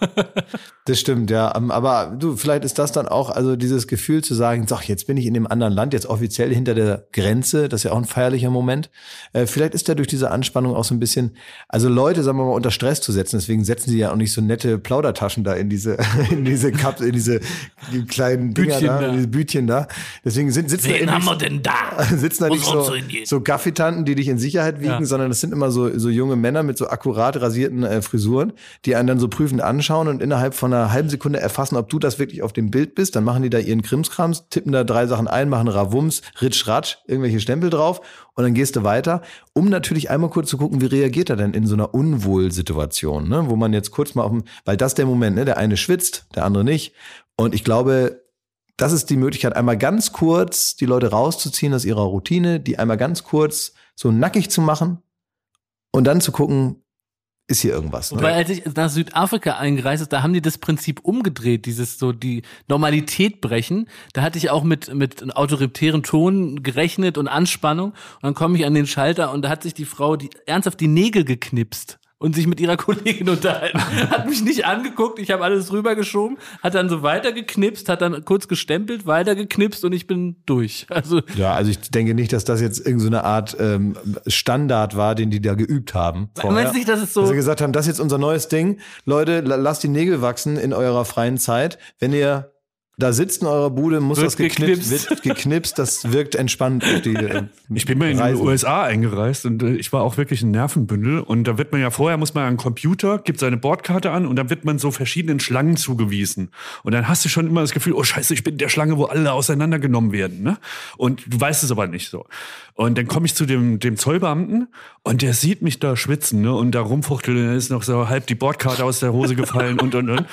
Und der war wirklich, der hatte irgendwann so Mitleid, hat gemeint, hey Buddy, ne? und gibt mir ein High Five beim Eintritt ins Land. das fand ich nett. Du hast dich in, die den USA, gehighfived. Ja. das ist gut. ja. Ja, In der der Trump-Ära habe ich da High Five im Zollbeamten, bin da reingewachsen. Ja, einer der ganz wenigen, muss man sagen. Ne? Ja.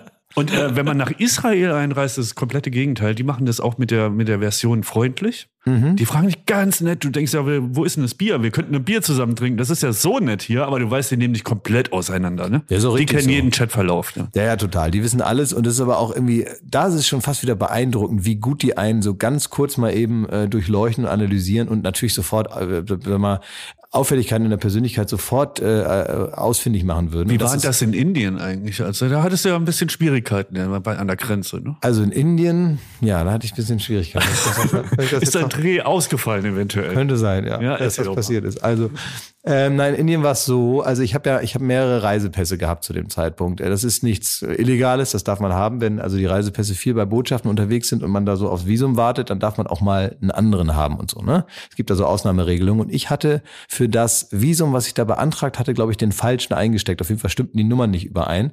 Und äh, Indien, gerade da, wo wir gelandet sind, wir waren vor ein paar Jahren schon mal dort, da war es, sagen wir mal, noch ja noch nicht so modern, ne? So auch der Flughafen war noch nicht so modern und das die haben sind ziemlich überrollt worden von einer extrem schnellen Modernisierung und auf einmal gab es das alles so, da sah dann aus wie am Frankfurter Flughafen, überall waren so Drehkreuze und so äh, Wirklich innerhalb von drei Jahren. Innerhalb von von drei- Pferdekutsche zu äh, Schwebebahn. Es war echt, echt Wahnsinn. Und äh, man hat so richtig gemerkt, wie da alles noch so im Testbetrieb ist. Ne?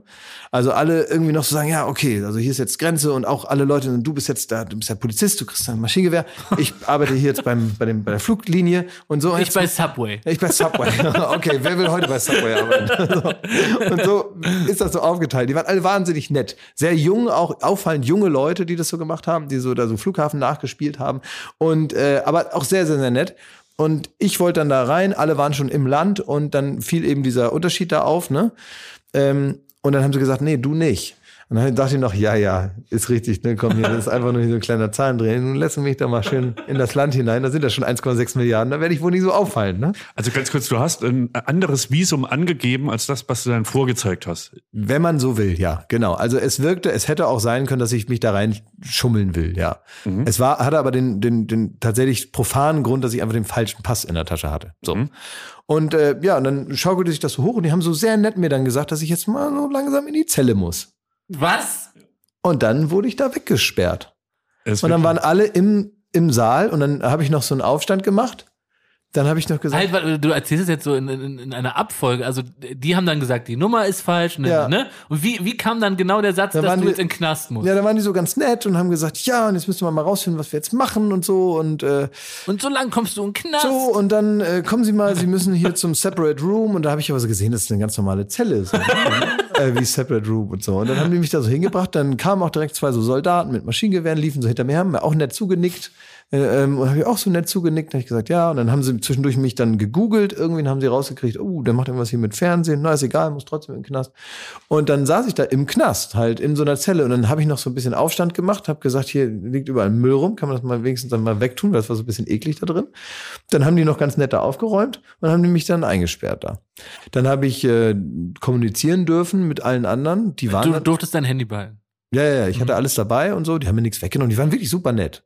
Aber halt, ne, in diesem Spiel, Flughafen, Einreise, wir sind ein Land, hahaha, ne, in diesem Spiel war ich derjenige, der eingesperrt war. Das war mein Job.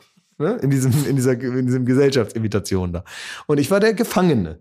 Und dann saß ich da drin und ja, und dann saß ich da locker sechs Stunden. Das war so geil. Wir stehen vor dem Flughafen und haben das Gepäck so auf, auf den, äh, den Rädern und fragen, wann kommt er denn? Wann kommt er denn? Und dann kriegen wir wirklich eine SMS. Das Bild können wir auch posten als, als Begleitmaterial. Ja, das gibt's. Wie du da im Knast sitzt. und davor noch so ein Typ mit Maschinengewehr. Und wann war der Moment, wo ihr gesagt habt, okay, das können wir jetzt nur auch nicht ändern. Wir fahren jetzt in ein Hotel und essen erstmal Mittag. Ziemlich direkt. Wirklich, wir haben, sind direkt ins Hotel gefahren, haben uns da die Burger gegeben, haben immer wieder Fotos gekriegt, wie er so in seiner Zelle sitzt. Dann heißt es, ja, er darf auf keinen Fall ins Land. Es könnte sein, dass er morgen äh, auf die Bahamas ausgeflogen Nee, wird. Sri Lanka erst hieß es und so. Das war auf jeden Fall ein Weil ich meine, als Mandela dann im Knast war, da ging eine riesen Entrüstung los und eine Bürgerrechtsbewegung und so weiter. Ne? Also und was habt ihr da genau gemacht? Wir haben Burger gefressen und uns gefreut, dass diese Bilder da kommen. Und so, guck mal da, der sitzt da und die haben ein Maschinengewehr auf ihn. ge- Also auf der anderen Seite ist natürlich dann der ganze Dreh ins Wasser gefallen. Das kommt man sich ja alles da. Ich weiß gar nicht mehr, was wir da wollen. Ist auch egal. Auf jeden Fall. Ich war Ähm, mega froh. Ich war mega froh, dass der Dreh ausfällt. Man musste die nächsten zwei, drei Tage musste man nichts drehen, weil du irgendwie musst weiterfliegen ins nächste Land, bis wir hinterherkommen, ist das auch vorbei. Das waren wie Ferien Hast du- innerhalb des Drehs. Hast du mir das da untergemogelt? Nee, das nicht, aber ich, ich hab's begrüßt, das muss ich ehrlich sagen. Also es war dann auf jeden Fall irgendwann so, dass dann ging so das große Telefoniererei da los. Dann haben sie zwischendurch sogar noch mal überlegt, mich dann doch so einfach dann reinzulassen. Keiner hat's gesehen. Das ging dann aber nicht, weil irgend so ein Chef dann da kam, der meinte, nee, kann man nicht machen. Und so. Und dann kam- ging noch so Diskussion los und so. Und irgendwann habe ich, äh, haben die mich dann gefragt, wo ich denn überhaupt danach dann hin wollte, ob ich jetzt wieder nach Deutschland will. Ich gesagt, nee, nach Deutschland eigentlich nicht. Wir sind ja eigentlich noch unterwegs und so. Und dann bin ich wie das genau war, weiß ich gar nicht mehr. Auf jeden Fall bin ich dann so einem Typen durch den ganzen Flughafen hinterhergelaufen, hinter mir die Leute da mit den Gewehren. Und ich bin durch den ganzen Flughafen gelaufen und irgendwo haben die mich dann hingebracht. Ich bin dann, glaube ich, nach Dubai geflogen. Und von Dubai bin ich dann weitergeflogen nach Las Vegas. Mhm. Also ich war dann irgendwie so noch so, also mit einer absurden Zeitverschiebung war ich dann noch mal so 20 Stunden unterwegs. Und ich habe irgendwann gar nicht mehr gewusst, was jetzt Tag und Nacht ist. Und ich, ich erinnere mich nur daran, dass ich, äh, also es, ich, ich hatte kein Gefühl mehr für Tag und Nacht. Ich bin so dreimal eingeschlafen, wieder aufgewacht, war immer noch irgendwie hell oder irgendwie auch nicht. Und dann habe ich irgendwie Filme geguckt, da gab es auf einmal Frühstück. Ich dachte, ach so, gibt es jetzt nicht Abendessen? Also ich war so richtig völlig entrissen der normalen Abläufen und so. Und dann die ganze Zeit in so einem Flugzeug, wo du auch gar nicht Ich so gar richtig weißt, kein Gepäck dabei. Gar ne? kein Gepäck. Dann war ich in so einem A380. Ich hatte nichts dabei, genau. Dann war ich in so einem A380, in so einem Doppeldeckerflieger. Und dann war da eine Bar. Und irgendwann bin ich dann aufgewacht und dachte mir, oh, jetzt gehst du mal zur Bar hier. Und dann habe ich mich da so hingestellt. Ich war wirklich völlig in so einer Twilight Zone, wie in so einem komischen Traum, weil ich mit so Leuten mich unterhalte und so. Und dann trinke ich so, dann habe ich mir einen Baileys bestellt Oh, lecker. und gucke mit dem Baileys in der Hand so aus dem Fenster und denke, was ist das denn? Was ist denn das da unten? Und dann kommt so ein Typ und sagt, das ist der Nordpol. und dann sag ich, aha. und dann bin ich wieder zur, zur, zur Bar gegangen und habe meinen Baileys ausgetrunken und dachte, alright. Klassischer James Bond äh, Move. Erstmal ein Baileys bestellen und so ein paar bald auf den Nordpol starten. Das war auf, Gerade aus dem offenbar, Knast gekommen, Ja. aus dem Indienknast. offenbar war das der Ich nehme Nordpol. Baileys. Und wenn dann einer fragte, wo, wo kommen Sie denn her? Ich sage, ja, komm, Platz. Dann habe ich jetzt keine Energie, das alles zu erzählen. Ich gehe jetzt einfach, ich lege mich jetzt da wieder hin und gucke irgendwie Harry Potter. Und dann bist du nach Las Vegas gefahren, da aus dem, äh, aus dem Heißluftballon gefallen. Normaler Job. Ganz normaler Tag, genau. Da bin ich dann aus dem Heißluftballon aus einem Kilometer Höhe Da rausgefallen. hattest du auch schlechte Laune, ne? Als du da erfahren hast, was du machen sollst, da hattest du richtig schlechte Laune. Da hatte ich, hatte ich, hatte ich da war Knatsch zwischen uns, würde ich auch sagen, ein bisschen, ne? Da haben wir auch, genau. Es war nicht wie in Australien, als ich dich irgendwann in, in einem Anfall von, von Wut, habe ich dich ja weißer Schwabbel genannt. Ja, hab ich. Das, ist mir auch, das war so eine Beleidigung. Kennst du das, wenn du im Auto sitzt und irgendwie dich aufregst über irgendwelche Leute und dann kommen dann so, äh, im Affekt sagt man dann so Sachen, die man sonst nie sagen würde. Fick, Affe oder sowas. Ne? Das sind so Sachen, die dann so, so rauskommen. So. Du blöder Kack-Nasenarschvogel. So, ne? So Sachen und denk, wie kommt denn diese Beleidigung jetzt aus mir raus? Weil ich mich halt so in dem Moment so. Aber das Geile war, das hat mich auch bewegt. Ne? Und dann waren wir schon drei Länder weiter. So muss man ja bei Dörm die Welt sagen. Irgendwo, keine Ahnung, Philippinen oder so. Und dann habe ich gesagt, du Klaas, das mit dem weißen Schwabbel, das fand ich nicht gut. Das lässt mich nicht los. Ja, ja stimmt, da haben wir nochmal drüber geredet. Da haben wir nochmal drüber geredet. Habe ich dir nochmal in meiner, meiner freundschaftlichen Art gesagt, dass du gar kein weißer Schwabbel bist, sondern mittlerweile im vierten Land bist du ein leicht goldbrauner Schwabbel. ja, war okay. Apropos, es geht wieder los. Ich meine, wir, wir sind ja wieder mit Late Night Berlin zurück. Eine Sendung liegt schon hinter uns, Klausi. Mhm. Apache. Ja, Apache war da, war sensationell, oder? Ja, sensationell, Richtig wirklich sehr, sehr gut. Ja, ich finde auch wirklich, also der hinterlässt gerade, äh, man man merkt ja manchmal, wenn man so, so Künstler sieht, merkt man ja, hinterlassen die jetzt einen bleibenden Eindruck Ja. in der Kultur oder eher nicht so. Und bei dem hat man das Gefühl, äh, egal was jetzt passiert, selbst wenn morgen Schluss ist, weil Apache sagt, er hat kein, keine Lust mehr, schneidet sich die Haare ab, arbeitet bei der Sparkasse, ähm, dann wird der eine Marke in der Geschichte hinterlassen haben. Glaube ich auch. Schmidt, hast du ihn gesehen am Montag? Ja. Also Was hat er auf dich für einen? Weil das ist ja nicht so deine Musik, muss man ehrlich sagen. Ey, ich ne? bin großer Apache. Bist du auch Fan? Ja, ja, auf den Partys geworden, Roller, ey. Brumm, brumm, ne? Das ist mein Ding. Ich bringe Brot nach Hause. Wa- Was war dein Eindruck? Ja, äh, ähm, selbes, äh, selbes Feeling wie mit Sterneköchen. Also wie du beschreibst, wenn du da mit, äh, mit Anspannung äh, ins Restaurant gehst, so ging's mir, als er dann das Studio betreten hat. Der ist nämlich zwei Meter fünf groß oder so äh, und du mit der Sonnenbrille auf. Er redet auch nicht, um so das Mysterium zu bewahren, was ich gut finde. Ja, Und man hat schon so ein bisschen, oh, da ist er, da ist Ist er Apache. ja, ist ein bisschen stand, ein bisschen stand er da wieder Undertaker. Aber genau, das, das ist übrigens, woran man immer bei Late Night äh, äh, auch erkennt, dass, äh, dass wirklich Stars im Haus sind. Ne? Also natürlich bei dir, Klaas, klar, da ist es auch so. Wenn du da kommst, dann sagen auch Leute, da oh, stehen da alle ist stramm. Da ist, Uiuiui. Ui. Und äh, wenn aber auch äh, so praktisch echte Stars da sind, Na. dann sagen, also die, bei dir natürlich auch, also wenn du kommst, Klaas, wenn du morgens da deinen Kaffee trinkst, dann sagen alle, oh, ich, psch, da ist er, der echte. Und äh, aber auch wenn zum Beispiel so wie Michael Fassbender oder die Game of Thrones Lady, da war so richtig so, oh, da sind sie, oh, guck mal da und so. Das ist so diese Stimmung. Ne? Wie bei mir. Bei, wie bei dir auch, wenn du auch da parkst schon, dann sagen, oh, da kommt er jetzt. Ei, ei, ei. Und ähm, äh, bei dem war auch diese Stimmung beim Apachen, ne? Ja. Dass man die auch nicht stören will, nichts falsch sagen. Und bei dir natürlich auch. Dass man, ui, da Ich soll mal auch nicht jetzt. stören, sonst bin ich auch äh, verstimmt. Ja, jetzt nicht Keep den the talent happy. verstimmen und den jetzt auch nicht belästigen groß mit Fragen. Leute, ich muss los. Okay. Wie? Ja, ich will, ich Ja, ist okay. habe keine Lust mehr auf Podcast. Ich möchte jetzt aufhören mit dem Podcast. Ist Ich möchte jetzt, ich beende das jetzt wie, wie Thomas Schmidt Telefonanrufe beendet. Thomas Schmidt, Klick. man redet so und dann sagt er mittendrin Tschüss. und dann war's das. Dann kann man, dann, dann hat sich das erledigt mit dem Telefongespräch. Klaas, du musst dich sicher auch noch auf Late Night Berlin an diesem Montag, also jetzt kommenden vorbereiten. Es kommt Kurt Krömer. Oh, ich freue mich auf Kurt Krömer. Da ist Ja. gut. Ja. Und es kommt äh, ein Den habe ich noch Mann. nie getroffen. Einmal ganz kurz ähm, habe ich mit dem eine Sekunde nur geredet. Ansonsten noch nie. Ja, und es kommt ein junger Mann, Lauf nennt er sich. Ja. Der war bei Jimmy Fallon und bei Kimmel. Der, war, der hat alle großen Late-Night-Shows in den USA gemacht und jetzt ist er bei uns. Jetzt macht er die Clubtour. Jetzt und es gibt, äh, es, man wird äh, aus Gründen am Montag bei Late Night Berlin Axel Schulz sehen. Man kann jetzt noch nicht sagen, warum, aber Axel Schulz wird ein Teil dieser Ausgabe sein. Ah ja. Ist Axel Schulz noch ist ein Der war mal bei der SPD.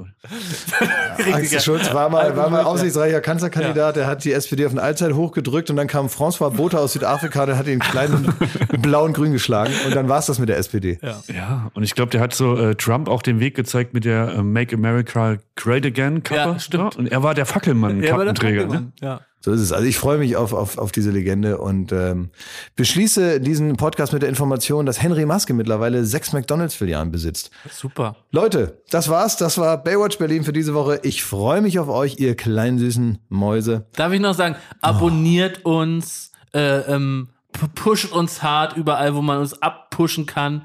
Seid unsere Freunde, hört die Folgen und schaltet einen Montag 23.10 Uhr Late Night Berlin mit Axel Schulz, aber auch Kurt Krömer. Und klar ist echt.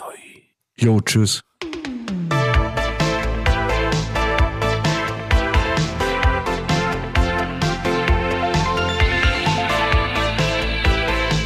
Baywatch Berlin.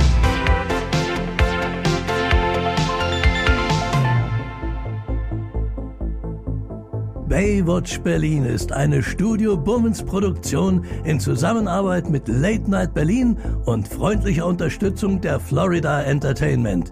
Neue Folgen gibt es jeden Freitag, überall wo es Podcasts gibt.